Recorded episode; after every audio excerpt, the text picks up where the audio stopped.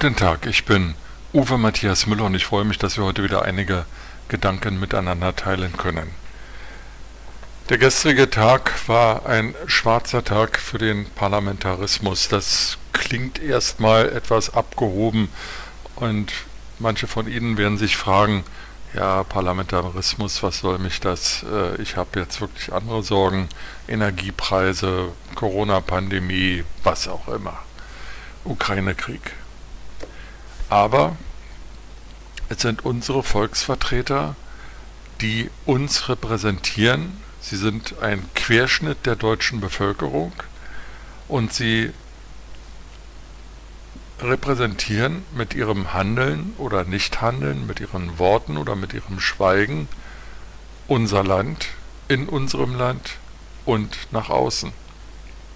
Und das, was sich gestern im Deutschen Bundestag abgespielt hat, zeigt, dass unser Land Defizite hat, erhebliche Defizite. 16 Jahre Angela Merkel, 16 Jahre eine Bundeskanzlerin, die kein Mitgefühl zeigen konnte, bis auf wenige, ganz wenige Ausnahmen, die kühl, sachlich als Physikerin gepriesen pragmatische Politik machte, haben unser Land anscheinend verändert. Olaf Scholz heute Bundeskanzler, damals noch Kanzlerkandidat, zeigte auf einem Symbolbild die Raute. Das signalisierte bereits, dass er die neue Angela Merkel sein will.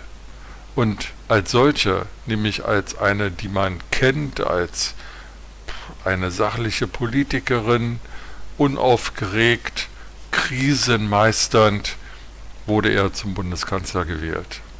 Da, dabei haben die Deutschen offensichtlich nicht erkannt, dass die Krisen, die Angela Merkel angeblich gemeistert hatte, auf Kosten der Zukunftsfähigkeit Deutschlands geregelt wurden. Lassen Sie mich nur ein Beispiel herausnehmen, viele andere ließen sich anführen. Jahrelang wurde die politische, finanzielle, haushaltspolitische Solidität der schwarzen Null gerühmt. Deutschland machte keine neuen Schulden, führte sogar Schulden zurück. Was eigentlich selbstverständlich sein sollte, was äh, wirklich ein Zeichen von Ernsthaftigkeit sein sollte, wurde gerühmt als besondere Tat, als übergroße Fähigkeit des Bundesfinanzministers und der Bundesregierung.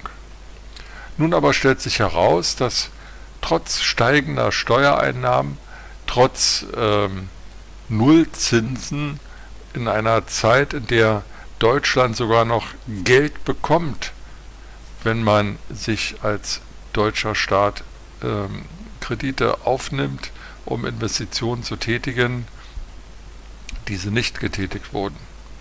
Gleich zu Beginn der Coronavirus-Pandemie war klar, unser Internet ist lahm, was viele vorher irgendwie im Stillen beklagten, wurde in einer Zeit, in der Streaming und Videokonferenzen äh, in ihrer Zahl explodierten, äh, deutlich, dass unser Land in der Digitalisierung zurückhängt. Viele andere Defizite gibt es.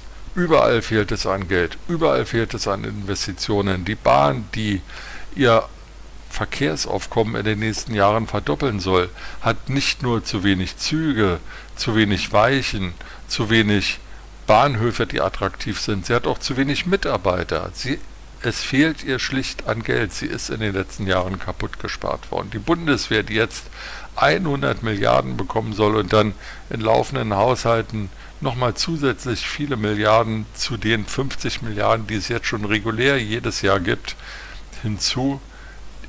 Sie hat keine Schiffe, die schwimmen, sie hat keine Panzer, die fahren, Sie hat äh, nicht mal Unterwäsche für die Soldaten. Die Frage ist, wo bleibt die Kohle? Und die Frage ist, schwarze Null auf der einen Seite, fehlende Investitionen, fehlender Erhalt von Infrastruktur auf der anderen Seite. Alleine 368 Autobahnbrücken in Deutschland sind marode, müssen dringend saniert werden abgesehen von dem vielen Geld, das dafür notwendig ist, abgesehen von den Brückensperrungen, die notwendig sind und den Umleitungen, die wiederum andere Folgen, auch klimapolitische nach sich ziehen. Wer soll es eigentlich bauen? Wo sind die Bauarbeiter, die diese zusätzlichen Aufgaben übernehmen können? Das ließe sich alles fortsetzen. Nun haben wir einen Ukraine-Krieg und gestern hat äh, Präsident Zelensky eine Rede äh, zu den Abgeordneten des Bundestages gehalten. Auf diese Rede gab es äh, keine Reaktion. Das habe ich bereits gestern hier im den News 24 Podcast thematisiert. Es war einfach nur peinlich und würdelos. Die anschließende Diskussion über das Infektionsschutzgesetz hat dem dann auch noch einen ähm, eine Krone aufgesetzt. Da gab es tatsächlich eine Abgeordnete, die sich lauthals, lauthals wimmernd darüber beklagte, sie sei die jüngste Abgeordnete des Bundestages und sie sei in ihrem ganzen Leben noch nie in einem Club gewesen. Während um 9 Uhr Präsident Zelensky darüber berichtet, dass Kinderkrankenhäuser beschossen werden und Kinder und alte Frauen und Behinderte von den Russen ermordet werden in einem verbrecherischen Krieg, jammert am Nachmittag eine Abgeordnete, sie sei ja noch nie in einem Club gewesen. Ja, so sind die Unterschiede in der Wahrnehmung der wirklichen Lebensrealität und das zeigt, unsere Abgeordneten, sie leben in einer Blase, da ist alles wohl organisiert, die Böden sind gewischt, die Fenster sind geputzt, es gibt Mitarbeiter, die von uns Steuerzahlern bezahlt werden, die Abgeordneten selbst verdienen ein Gehalt, wie sie es vielleicht in der freien Wirtschaft nicht verdienen würden oder in wissenschaftlichen Berufen. Aber mit der wirklichen Lebensrealität, die sich zum Beispiel 400 Meter entfernt am Berliner Hauptbahnhof zuträgt, wo täglich Tausende von Flüchtlingen ankommen, die nicht wissen, wie es weitergeht, dazu kein Wort. Anschließend gab es dann im Plenum noch eine Debatte über die Flüchtlinge aus der Ukraine. Da wurden dann Forderungen gestellt und Missstände angeprangert. Interessiert die Bundesinnenministerin Faeser nicht. Sie war nicht im Parlament. Anscheinend hatte sie Wichtigeres zu tun. So werden die freiwilligen Helfer auch am Berliner Hauptbahnhof allein gelassen. Ähm, auf Bezirksebene die Mitarbeiter, die sich kümmern müssen um Familien, um Frauen und Kinder, die Lehrer, die Kinder in die Schulklassen aufnehmen müssen, alle werden alleine gelassen. Frau Faeser kümmert sich um andere Dinge. Ja, so sind die Prioritäten, so ist unser Land. Man kann nur hoffen, dass das alles in bester Erinnerung bleibt, wenn es das nächste Mal heißt, wählen ist Bürgerpflicht. Mit diesen Gedanken in den Tag wünsche ich Ihnen eine gute Zeit und freue mich, wenn wir uns bald wieder hören.